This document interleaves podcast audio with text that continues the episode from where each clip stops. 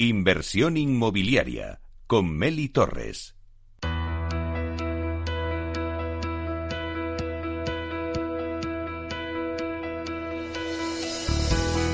Aula de Innovación. En nuestra sección de Aula de Innovación acercar cada jueves el sector inmobiliario a la innovación y para ello contamos con Vía Celere, empresa pionera y referente en este campo con 14 certificaciones de I+D y más de 45 innovaciones en sus más de 11 años. Comprar una casa es una de las decisiones más importantes de nuestra vida. Durante el proceso de compra surgen dudas sobre muchos conceptos. Para resolverlo, Vía Celere ha creado la Wikicasa, donde semanalmente te contaremos en nuestra aula de innovación terminología relacionada con el sector inmobiliario. Y bueno, para hablar de calificación energética, que es lo que vamos a tratar hoy, y de todos los elementos que Vía Celere pone a disposición del cliente, la calculadora energética o la ruleta, bueno, pues para este nuevo término tenemos con nosotros a Javier Moreno, gerente de instalaciones en Vía Celere. Buenos días, Javier. Buenos días, Meli. Bueno, Javier, sobre todo lo primero es que nos digas qué es la calificación energética. Pues bien, eh, podemos definir la calificación energética como el valor que determina el grado de eficiencia energética bajo unas condiciones normales de uso y ocupación. Se mide tanto en términos de energía como de emisiones de CO2. Eh, en primer lugar, hay que decir que para conseguir una calificación energética elevada, eh, lo más importante es que consigamos que nuestro edificio tenga una demanda energética muy baja. Y para ello, lo fundamental es cuidar la envolvente, tanto a nivel de fachada y cubierta como a instalación de ventanas con altas prestaciones energéticas. En segundo lugar, indicar y dejar claro que la calificación energética en uso residencial tiene en cuenta los sistemas destinados a calefacción, refrigeración, preparación de agua caliente sanitaria y ventilación, mientras que en uso terciario también se tienen en cuenta los sistemas de, iluminación. Eh, también hay que recordar que el 14 de abril de 2013 entró en vigor la normativa que obliga a los propietarios de viviendas a obtener la certificación energética del inmueble para poder proceder a la venta o a su alquiler. Sin embargo, eh, todavía muchos compradores no saben cómo interpretarla ni cómo puede influir en el gasto de electricidad y gas, lo cual es un factor muy a tener en cuenta antes de tomar una decisión final, ya que en este punto se fija nuestra, entre comillas, eh, hipoteca energética, sobre todo viendo el aumento que ha ido experimentando el precio de la luz en los últimos años. Y es que, aunque una vivienda pueda tener un precio muy atractivo, luego no lo es tanto cuando se ve incrementado con los gastos derivados de los consumos energéticos. Y este es un tema curioso, ya que, por ejemplo, cuando vamos a comprar un electrodoméstico o incluso un vehículo, una de las primeras cosas eh, que miramos es su etiqueta energética y consumo, mientras que en una vivienda eh, nos sigue costando tenerlo en cuenta y valorarlo.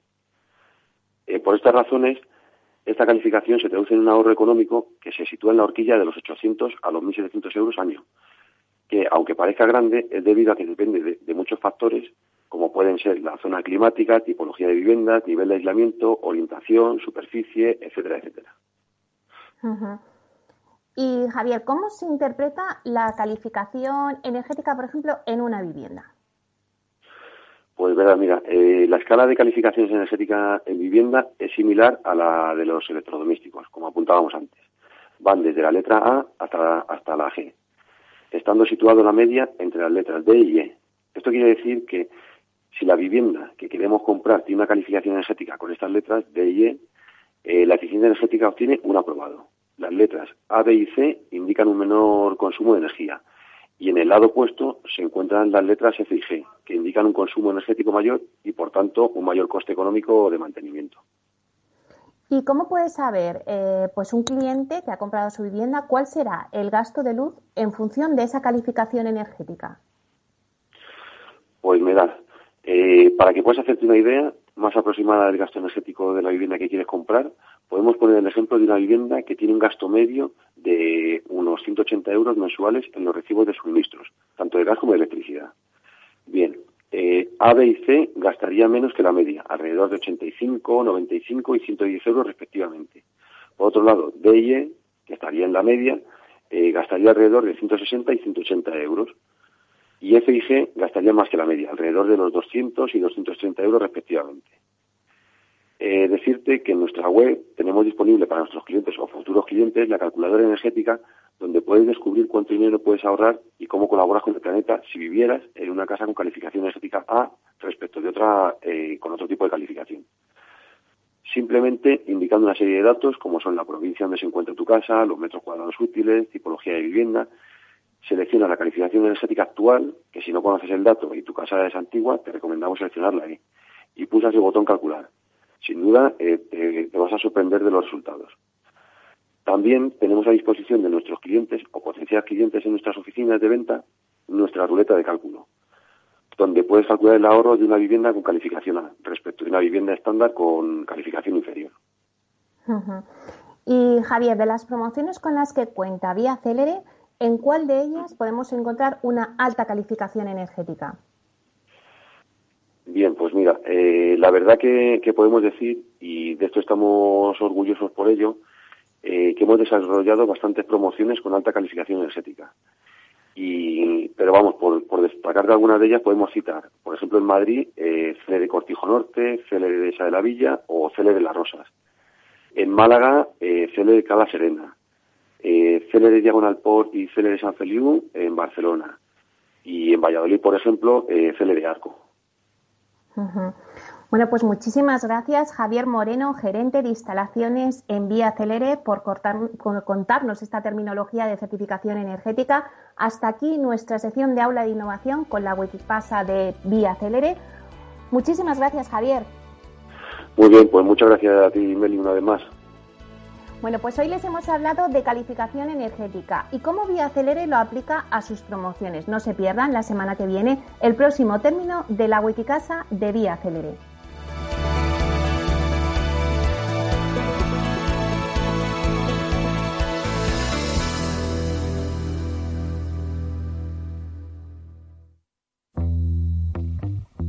en forma de U, como una V, W, una L, signo de Nike. Sopa de letras. ¿Cómo será la recuperación tras la pandemia? ¿Qué escenario dibujan los principales expertos de la economía española? La evolución global de la curva de la propagación de la pandemia es preocupante. Es preocupante.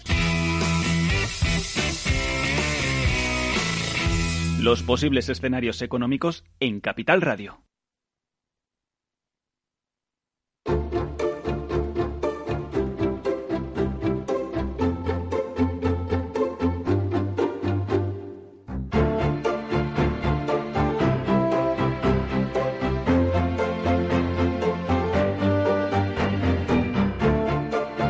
Alquiler Seguro, el alquiler rentable, nos trae el análisis del mercado.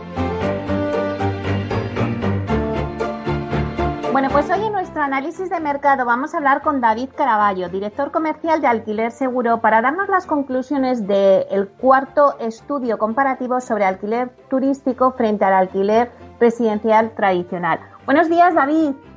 Muy buenos días, Mary. Bueno, pues un placer tenerte aquí que nos habléis de ese estudio, porque los meses de confinamiento y las restricciones a los viajes no solo han pasado factura al sector del turismo en España, sino que también han modificado una parte del mercado de la vivienda, la del alquiler turístico, que hace menos de un año pues era el centro de toda la polémica por su imparable aumento. Bueno, pues ¿cómo ha influenciado todo este tema del COVID en el mercado de la vivienda de alquiler destinada al uso turístico en España, David?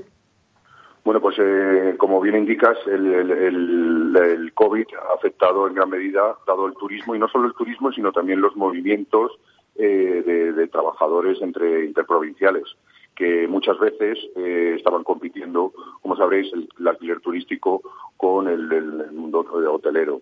En Alquiler Seguro hemos realizado este estudio comparativo sobre el alquiler turístico versus el residencial con un objetivo que es comparar las diferencias de rentabilidades que ofrece cada modelo en las ciudades de Madrid y Barcelona y, los datos que presentamos en este análisis muestran en, qué punto de rentabilidad da una vivienda destinada al alquiler turístico y cómo puede equipararse el retorno que proveniente de, un inmueble en alquiler residencial.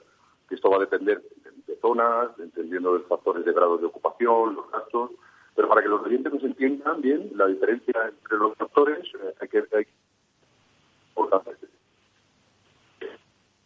comunes, la tributación. Los tres puntos que se diferencian eh, se debe tener en cuenta los parámetros, como, decíamos, de, gastos de suministros, porque en una vivienda eh, que está puesta en modelo residencial, la luz, el agua, el wifi, el gas, todo lo paga el inquilino, mientras que en un modelo de turístico eh, esto viene pagado por el, por el, por el propietario. También con respecto a los ingresos, también varía, porque el alquiler residencial tiene un ingreso constante y, el alquiler turístico pues va a depender de las noches de ocupación, del grado de ocupación que tengan. ¿vale? Asimismo, el, con respecto al tercer bloque, que sería la parte de tributación, en los alquileres residenciales el, eh, solo se graba el 30%, el 40% de los ingresos, el 60% está exento y en el, y en el caso del, turístico el 100%. Entonces, si vamos un poco a los datos de cómo, de cómo ha afectado el, COVID, eh, a partir hemos calculado desde el mes de marzo la evolución. En concreto, en la ciudad de Madrid, en los últimos seis meses, el número de viviendas destinadas al alquiler turístico ha descendido un 29%, teniendo durante el mes de julio una ocupación media del 40%. Al tener una ocupación media del 40%, esto se coloca por debajo de las medias necesarias para poder eh, superar la rentabilidad en residencial. Por su parte, en Barcelona, eh, las viviendas destinadas al alquiler turístico han descendido un 32%. Fíjate que es mucho mayor el, descenso en Barcelona, siendo la ocupación media también del 40%. Esto luego varía en función a los barrios, porque no es lo mismo el nivel de ocupación al que puede acceder en un distrito centro de Madrid que en otros distritos. Por ejemplo, en el estudio comparativo, si nos tenemos en Madrid, en, barrios concretamente como Arganzuela, Ciudad Lineal, Centro, Fuente de Vallecas, eh, tenemos una ocupación mínima que se requiere para llegar a la rentabilidad del 70%. Para que nos entiendan también, el 70% de ocupación de una, de una vivienda en, turístico hablaríamos de 21 noches, de 21 noches de ocupación. Llegar a 21 noches es una cifra muy elevada, dado que en el alquiler eh, turístico eh, tenemos que tener en cuenta que tiene unos días de mayor, eh, son más proclives para la, para la ocupación, como pueden ser los viernes, sábados, domingos y lunes, mientras que es mucho más, mucho más sensiblemente más baja en los martes, los miércoles y los jueves. En definitiva, el estudio lo que detecta en, en unas cifras más generales es que el, el 80%, a partir del 80% de ocupación, es cuando una vivienda en turístico consigue eh, superar eh, la rentabilidad en residencial. Y esto estamos hablando de muchas noches eh, de contratación de, inquilinos y, luego también otro factor que influye mucho es la rotación o los días que contratan. No es lo mismo contratar una semana, ya que hay unos mm, servicios de limpieza que si son pequeñas ocupaciones de tres días, va grabando más, más. Vosotros eh, sacabais la conclusión en el informe pues de que al final eh, el, COVID hunde la rentabilidad de la vivienda turística en Madrid y Barcelona. Eh, David, si, si analizamos la rentabilidad, que antes ya no nos has, ya sí que nos has comentado algo y nos has dado algunas claves, pero si analizamos la rentabilidad, ¿qué podemos, o sea, qué podemos obtener cuando nosotros alquilamos gastos, porque como nos decías antes, hay diferencias en los gastos, si es para una vivienda turística o si es para tradicional. Háblanos de la diferencia de esos gastos. Pues eh, mira, por ejemplo, si nos vamos, empezamos por el turístico. El turístico tiene una media eh, de, ingresos por noche de 52, de 52 euros, ¿de acuerdo? Es la media de todo lo que se está. Y si nos vamos a los gastos, los gastos ahora mismo de electricidad, eh, la media está en 25 euros, 20 euros de gas, 30 euros de wifi, el agua, el ajuar, porque, mm, como sabréis, este tipo de, mm, este tipo de viviendas están totalmente, totalmente equipadas. Entonces, una empresa profesional, aparte, eh, cobra un 20% mm, de la estancia, un 20% sobre la estancia mínima, que son unos 70 euros. Y esto hay que incluirlo también en los gastos. De forma que la gestión de gastos mensuales dependiendo de, las noches de ocupación, puede rondar entre los 280 o los 560 euros de gasto en una vivienda eh, turística.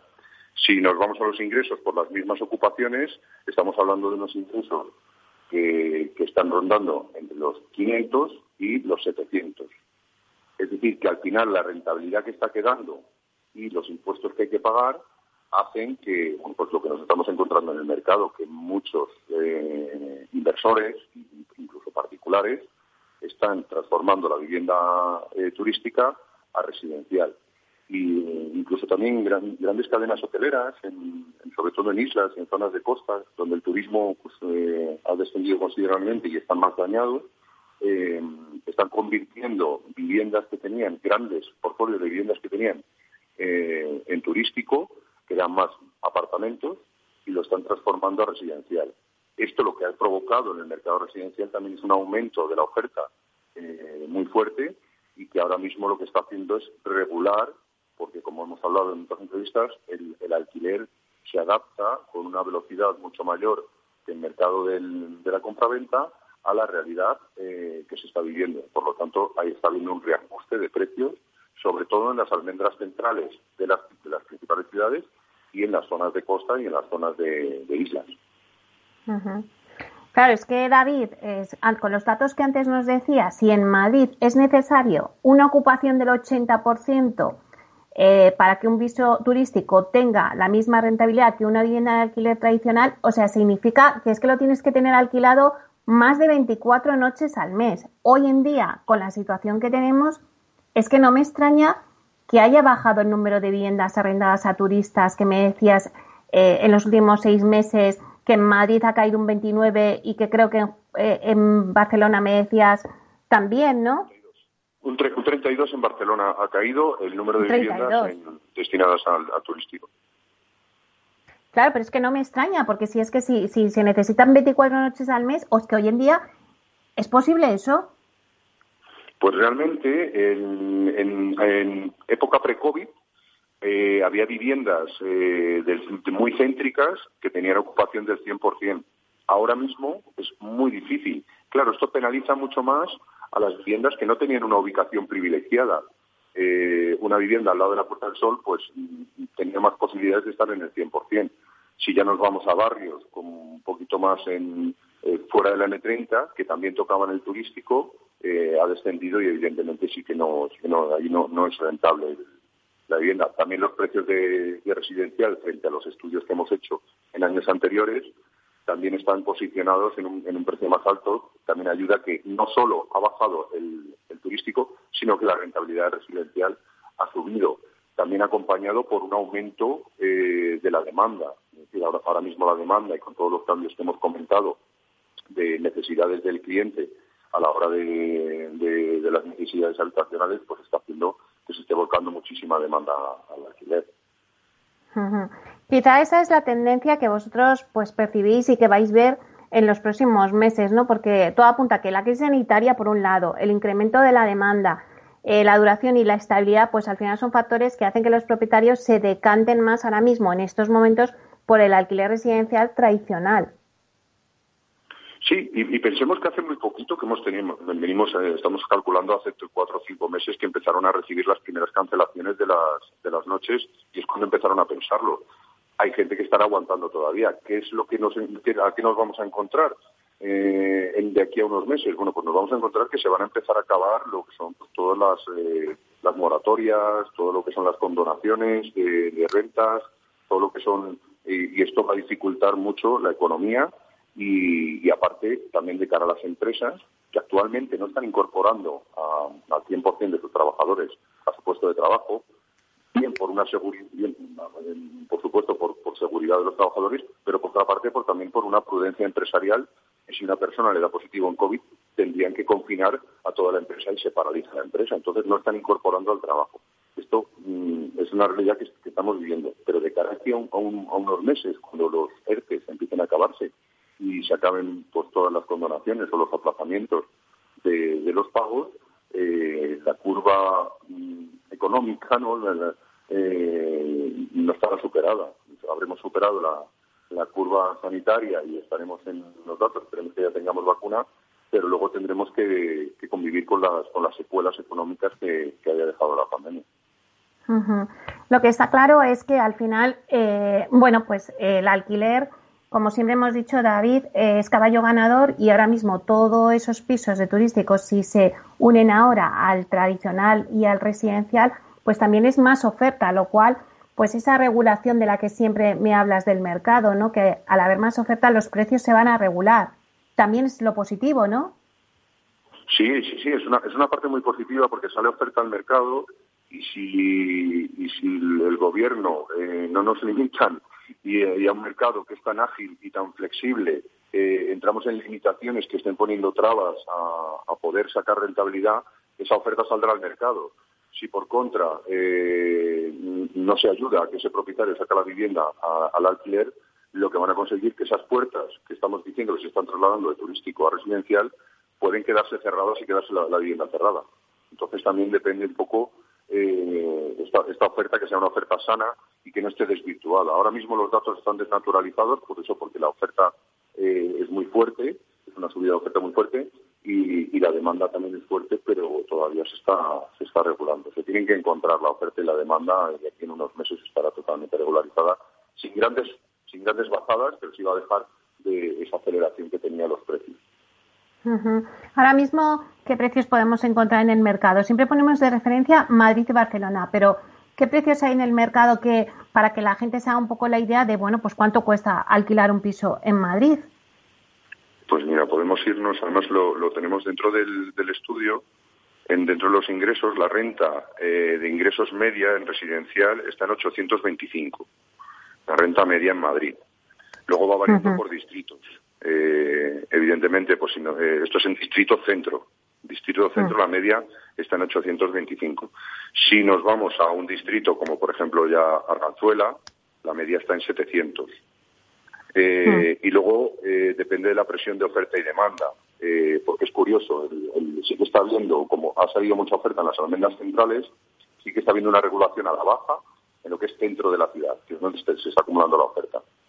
Pero uh -huh. la, la, la, demanda se está descentralizando, es decir, está buscando viviendas con mayor tamaño. Para buscar viviendas de mayor tamaño me tengo que salir un poco del radio, primer, eh, primer radio o segundo, o segundo radio de, Madrid.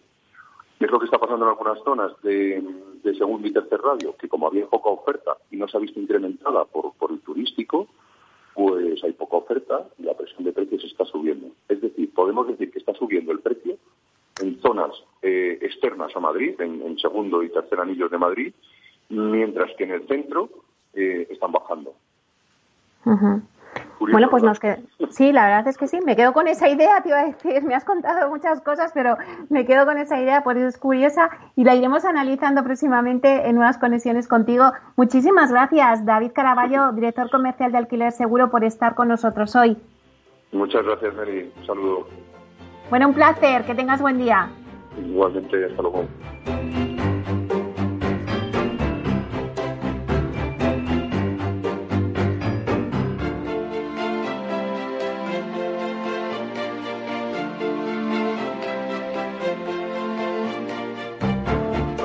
Inversión inmobiliaria con Meli Torres.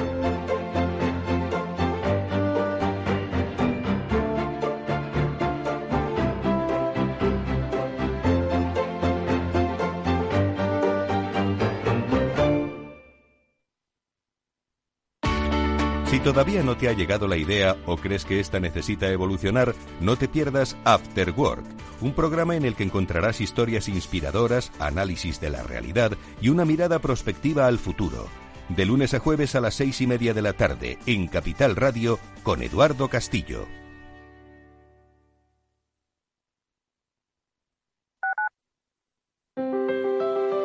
Si te gusta la cocina gallega de siempre, en el Mesón Gallego 1 y el Mesón Gallego 2 encontrarás los mejores pescados y mariscos de las costas junto a recetas de la Galicia interior, además de las carnes de Sanabria y los mejores embutidos de Zamora y nuestra terraza. Te esperamos en la calle Muller 35, teléfono 91 579 3623 y en la Plaza de la Remonta 13, teléfono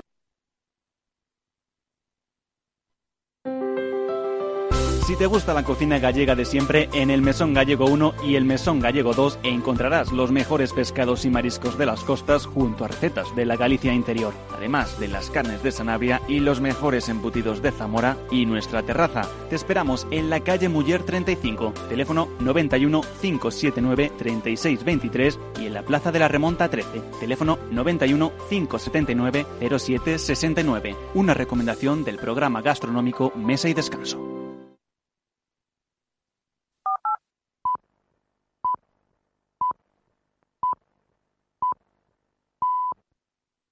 Gráficas Naciones. Más de 50 años de experiencia en el sector de las artes gráficas. Apostamos por la última tecnología tanto en impresión offset como en digital y gran formato. Realizamos todo tipo de impresión. Tarjetas de visita, folletos, libros, vinilos, decoración y montaje de stands. Más información en el 91 629 2145 o en gráficasnaciones.es. Inversión inmobiliaria con Meli Torres.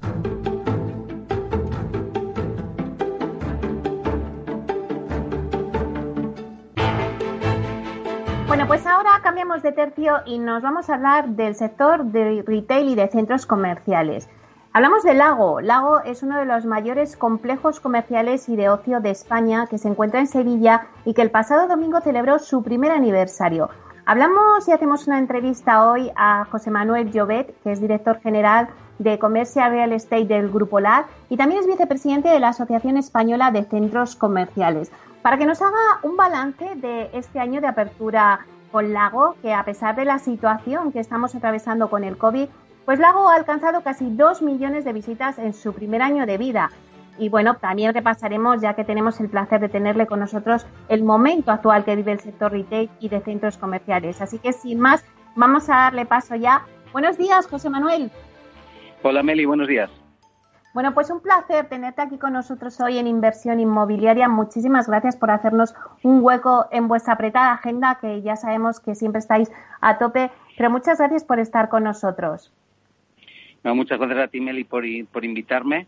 Es verdad que estamos a tope, es un momento de muchísimo trabajo, pero bueno, seguimos cargados de energía positiva, luchando contra todo lo que nos viene enfrente e intentando ir cada día hacia adelante. Claro que sí. Bueno, José Manuel, la apertura del agua en Sevilla, que fue hace poco más de un año, fue el mayor hito del sector de centros comerciales en 2019. Y pese a los meses de confinamiento, eh, Lago ha conseguido una cifra de visitas espectacular. Hemos hablado de dos millones de visitas en su primer año de vida a pesar de tener el COVID.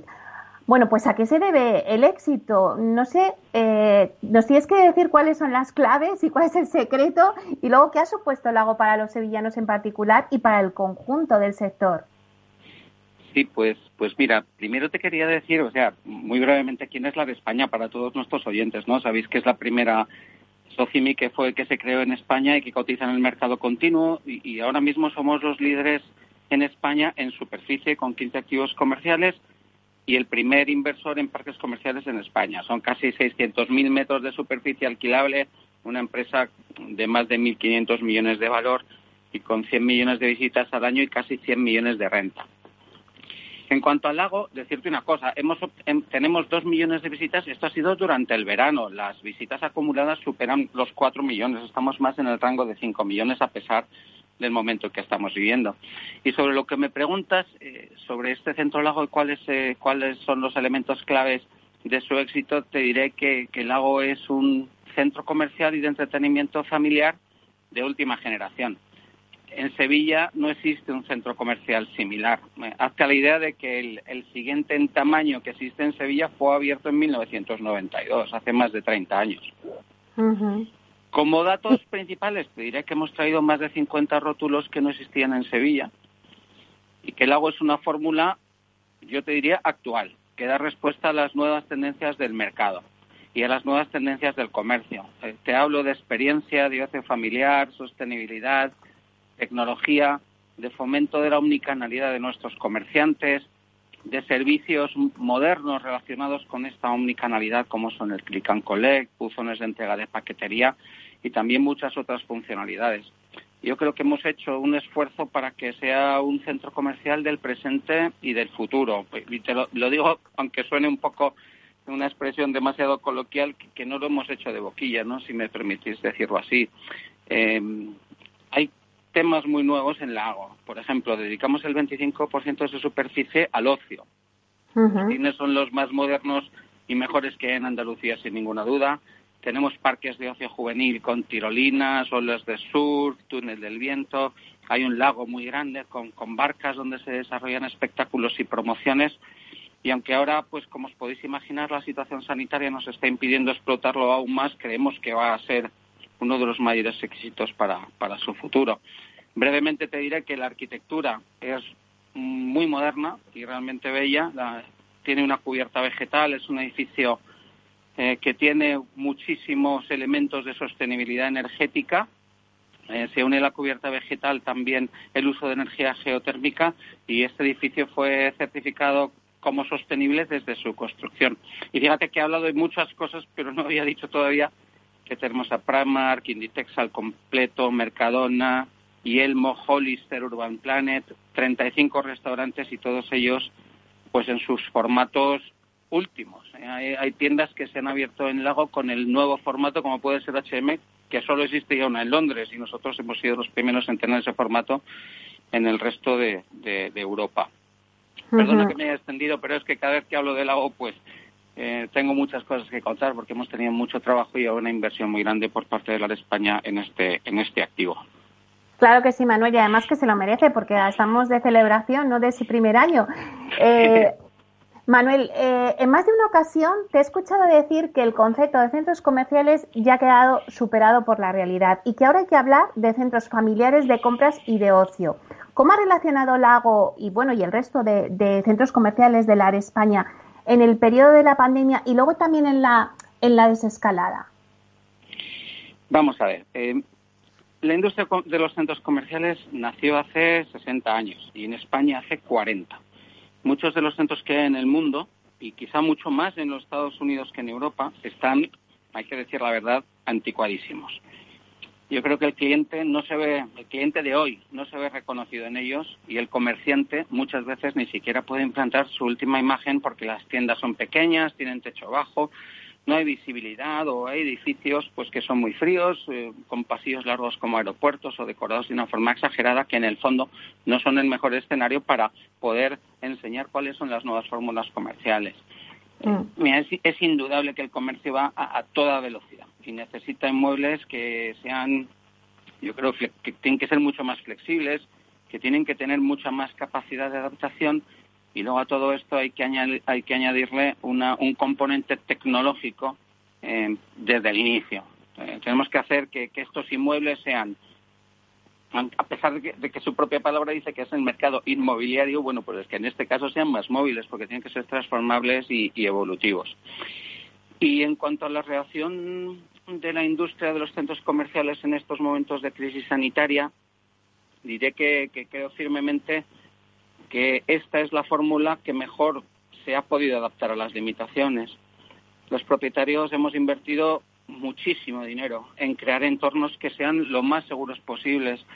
Hemos trabajado a fondo, hemos redistribuido flujos de clientes en los pasillos, incorporado gel hidroalcohólico, tecnologías de desinfección de espacios, desinfección de escaleras mecánicas, de aseos, y todo está súper milimetrado porque tenemos unos planes de contingencia súper detallados que nos permiten actuar con mucha velocidad.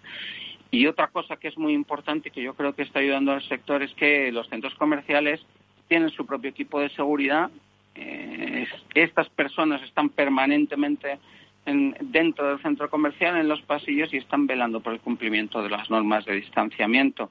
Yo me pregunto cómo compara esto con las otras fórmulas de tienda y calles, eh, de tiendas como puede ser en la calle u otras fórmulas. Y yo creo que hay una diferencia eh, pues muy sustancial. Y, por eso me parece que decir ahora mismo que los centros comerciales en España son seguros es de justicia y, y el cliente yo creo que lo está percibiendo con claridad, las cifras lo dicen, las afluencias están subiendo desde la apertura, que fue escalonada según geografías y según tipologías, pero que a partir de 1 de junio ya fue generalizada, pues ahora mismo las afluencias están más o menos de media en toda España, no en nuestro portfolio, en toda España diría, eh, en mm, un menos 20%, lo cual todavía es poco porque tenemos que aspirar a mucho más, pero es mejor de lo que inicialmente esperábamos. Claro, vamos a ver cómo, cómo ¿Cómo ha evolucionado ese consumidor ahora mismo de un centro comercial post-COVID? Desde la es verdad que, habéis publicado los resultados de varias encuestas a clientes finales y ellos destacaban el sentimiento de solidaridad con el que iban a los centros y también la sensación de seguridad que les transmitían. Yo no sé si, si se han consolidado esas tendencias, porque en realidad lo que me gustaría saber es que, eh, cómo es el consumidor de un centro comercial post-COVID. Pues estamos, estamos trabajando muchísimo en esto, ¿eh? porque no es fácil, todo cambia con mucha velocidad. Yo creo que el cliente es, sin duda es el mismo, ¿no? Pero ha cambiado el orden de sus prioridades. Eh, es un cliente que cuando, cuando empezó todo el tema del confinamiento, primero le obligamos a no salir de casa, excepto para ir a comprar comida, lo que es muy razonable, evidentemente, por otro lado. Eh, dejamos abierto un canal y ese canal era la compra online. Y el cliente se ve obligado, entre comillas, a ir a este canal para cualquier cosa que no fuera comida. Esa forma de satisfacer sus necesidades le ha hecho conocer el canal online, perder el miedo y yo creo que la compra online ahora se ha hecho muchísimo más cotidiana. Vemos rangos de edad en los clientes que ahora mismo acceden a la compra online que se han ampliado muchísimo. El cliente también es verdad, yo diría, es una opinión personal, que durante esa, ese periodo ha sido mucho menos exigente. Ha comprado en muchos casos yo te diría sin estar plenamente convencido, plenamente satisfecho, pero es que no había otro canal.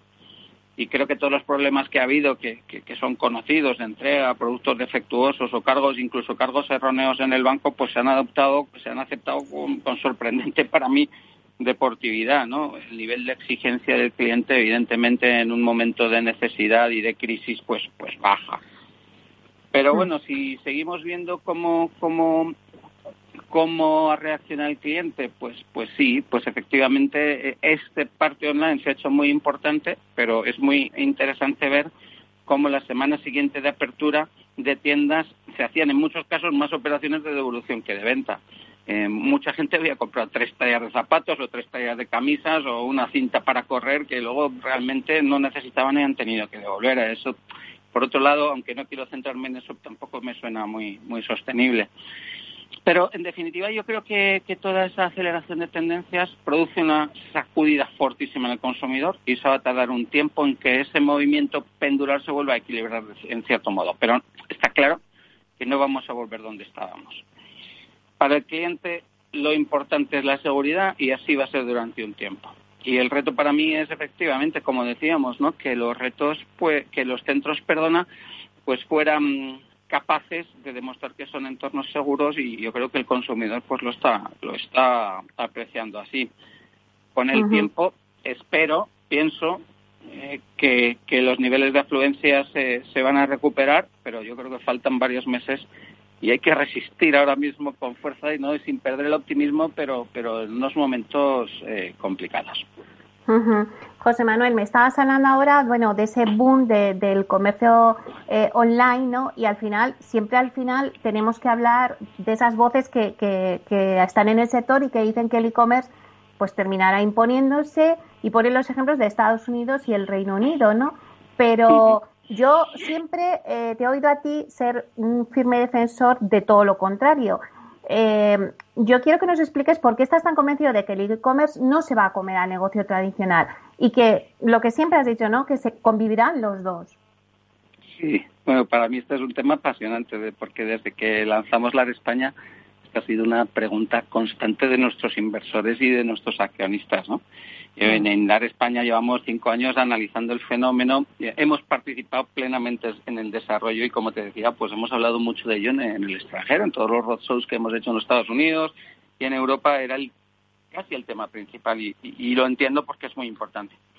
A mí me encanta, me encanta este tema porque además creo que es un tema en el que hay muchas opiniones, hay muchos titulares pero los datos reales del comercio electrónico no son plenamente conocidos. Yo creo que todavía no existe una transparencia eh, total y entonces hace a veces que los datos que se oyen y se ven por ahí, pues bajo mi punto de vista no sean del todo consistentes.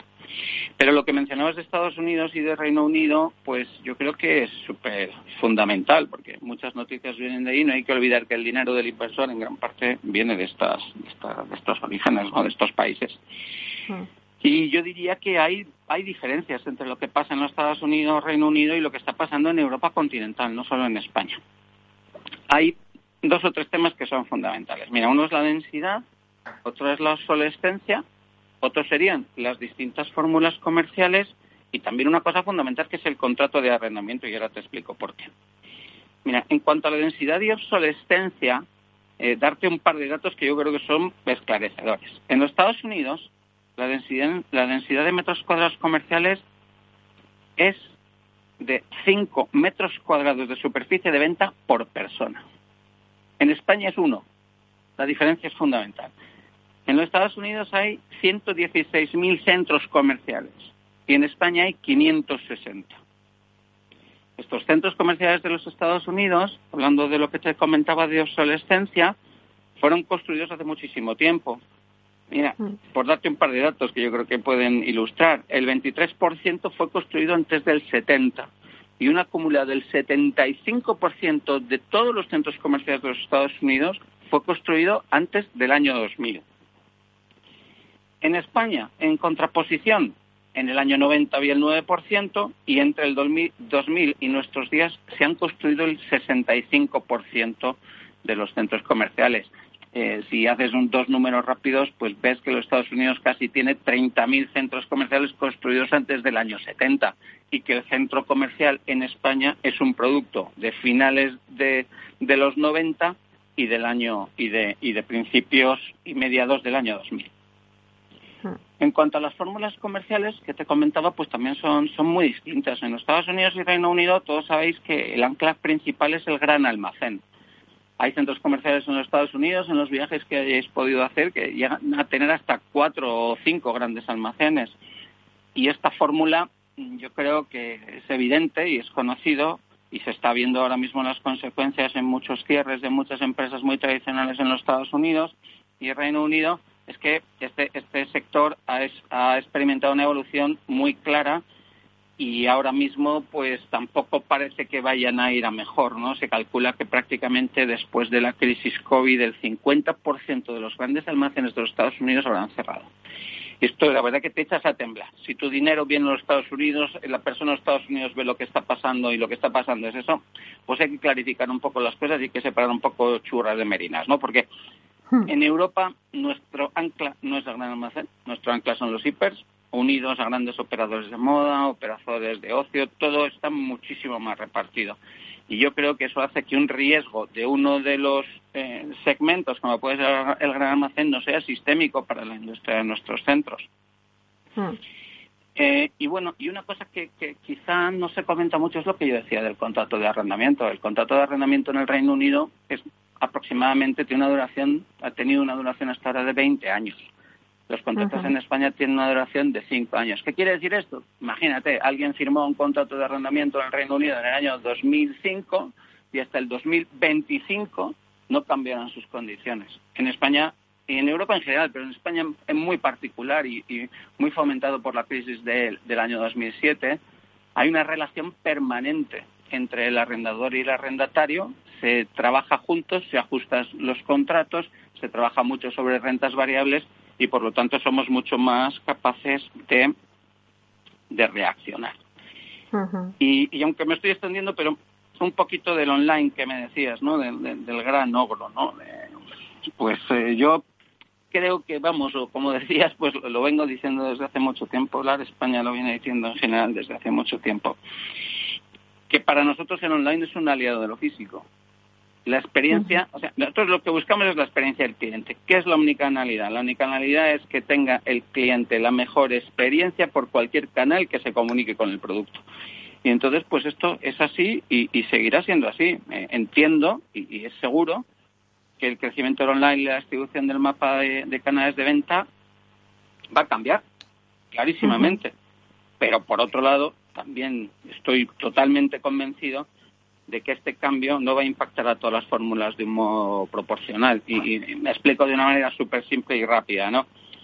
Yo creo que no es el mismo impacto, y, creo que esto es entendible por cualquier persona, por cualquier consumidor, no es el mismo en una tienda de la calle que en un parque comercial, en lo que quedaba de venta por catálogo, que en lo que se vende por tarjetas de fidelización asociado a apps, o, por llegar a una obviedad ya muy simple, muy simplona, no es lo mismo un impacto en una tienda de bricolaje que en una agencia de viajes. Y bueno, y todo eso llevado al mundo de los centros comerciales, eh, yo, yo te diré que efectivamente los centros comerciales, aunque el comercio online va creciendo, los centros comerciales en los últimos cinco años han incrementado su cuota de mercado. Están conviviendo bien con el online.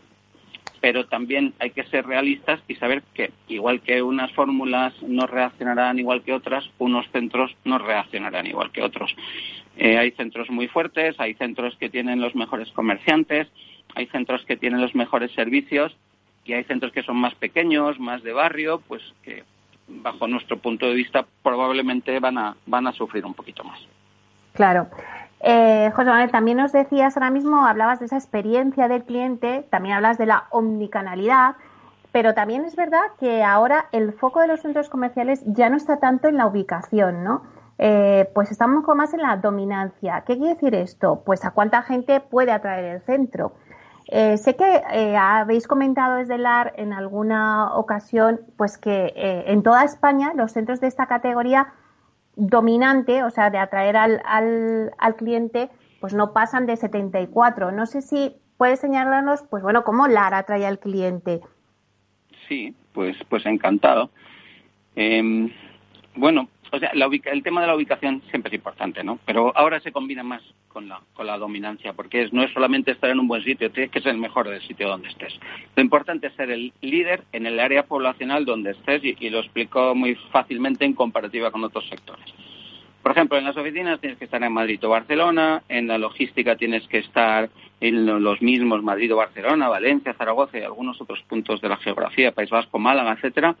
Pero en el mercado de retail no se habla de ciudades, se habla de áreas de influencia, como tú decías, muy correctamente. O sea, es mucho más interesante estar en un área de influencia de 200 o 300 mil personas y ser el líder. A estar en mitad de Madrid, donde estás probablemente en un área de altísima competencia, donde puede haber saturación, pues no es garantía de éxito ni muchísimo menos, ¿no?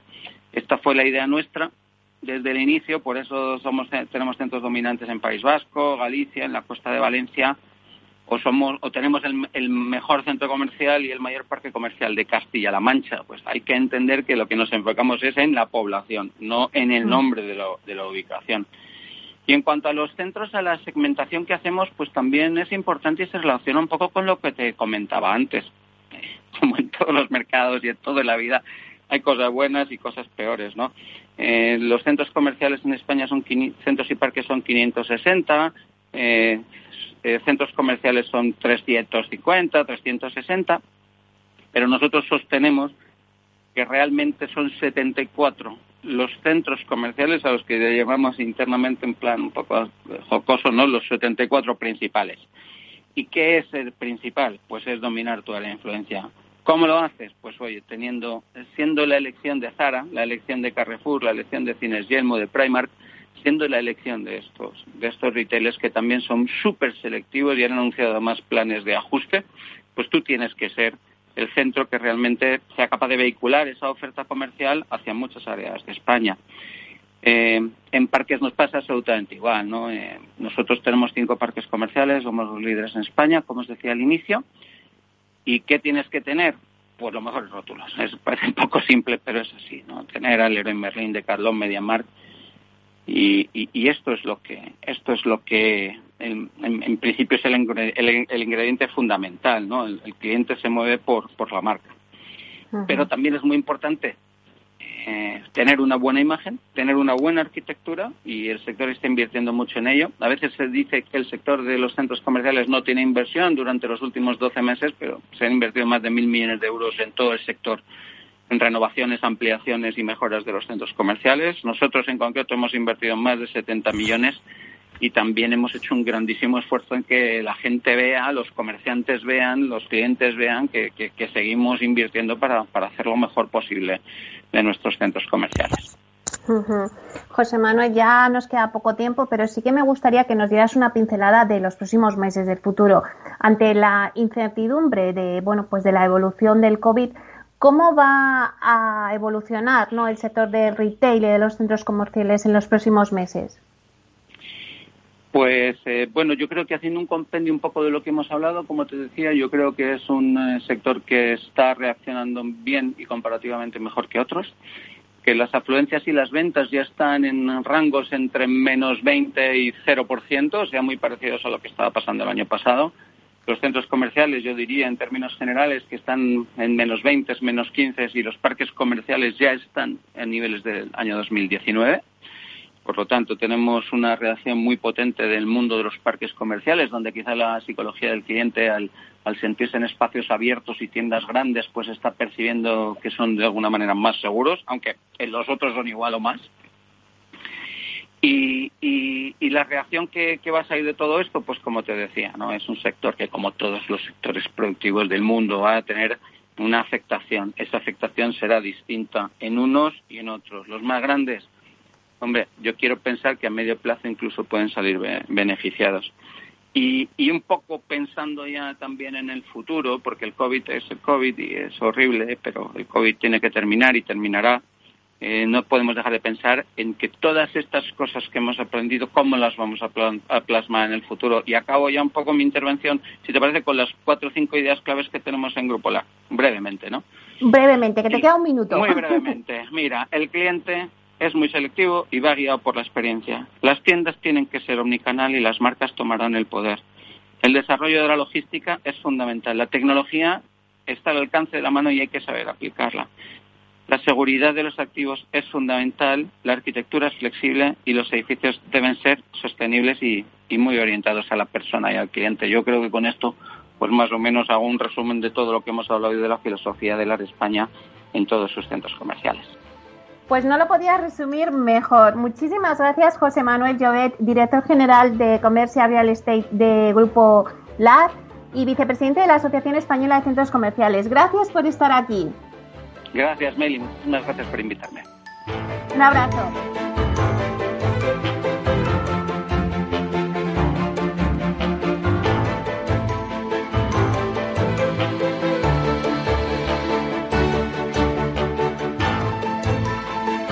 Inversión inmobiliaria con Meli Torres.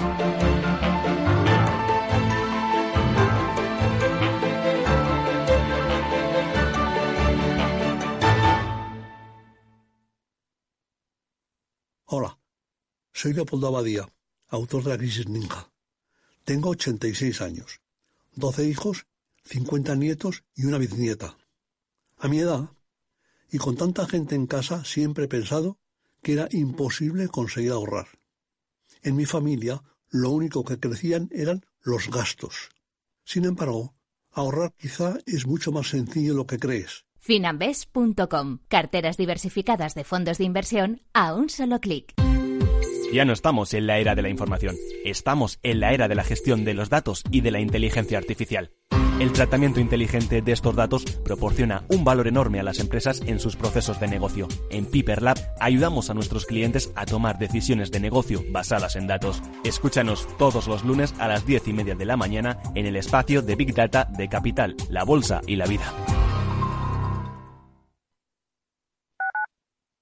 Tu radio en Madrid 105.7, Capital Radio. Memorízalo en tu coche.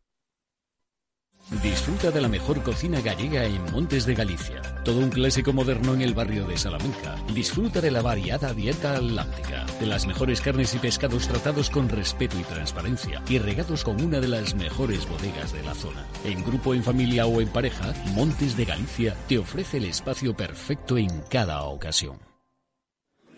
Mus. Mus. Mus. Sinesio.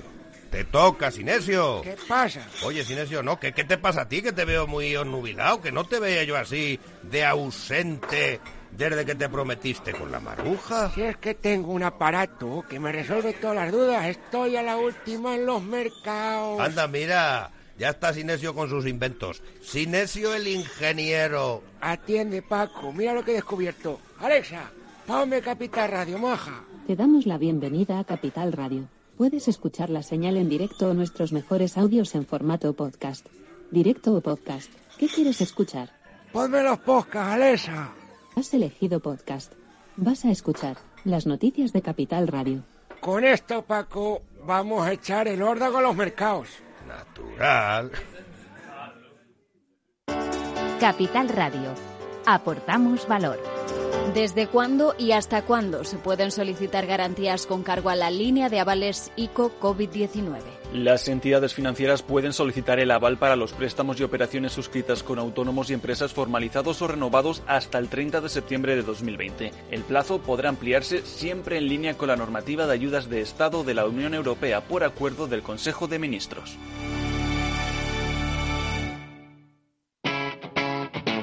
Capital Radio